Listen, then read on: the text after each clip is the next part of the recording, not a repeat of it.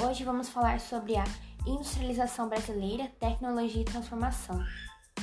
Quando se fala em industrialização do Brasil, é bom ressaltar que o processo não ocorreu em nível nacional, uma vez que a primeira região a se desenvolver industrialmente foi a região Sudeste.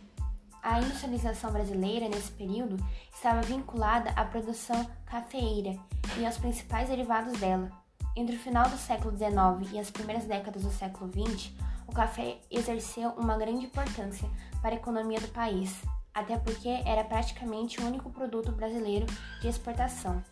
O cultivo dessa cultura era desenvolvido especialmente nos estados de São Paulo, Rio de Janeiro, Espírito Santo e algumas áreas de Minas Gerais. Após a crise que atingiu diretamente os cafeicultores, esses buscaram novas alternativas produtivas. Diante desse processo, a indústria brasileira começou a diversificar, no, no entanto, limitavam-se somente à produção dos produtos que empregavam pouca tecnologia, como o setor têxtil, alimentício, além de fábricas de sabão e velas. Vários foram os fatores que contribuíram para a intensificação da indústria brasileira. Entre os principais estão crescimento acelerado dos grandes centros urbanos, graças ao fenômeno do êxodo rural promovido pela queda do café.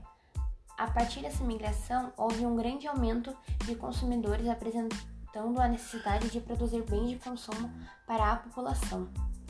Outro fator importante para a industrialização brasileira foi a utilização das ferrovias e dos portos, anteriormente usado para transportar do, o café, passaram a fazer parte do setor industrial.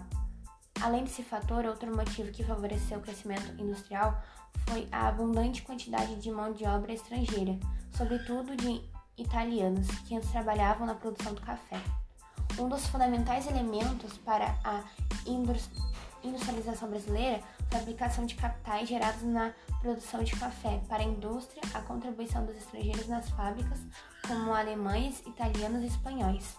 E o Estado também exerceu grande relevância nesse sentido, pois realizou elevados investimentos nas indústrias de base e infraestrutura, como ferrovias, rodovias, portos, energia elétrica e entre outros.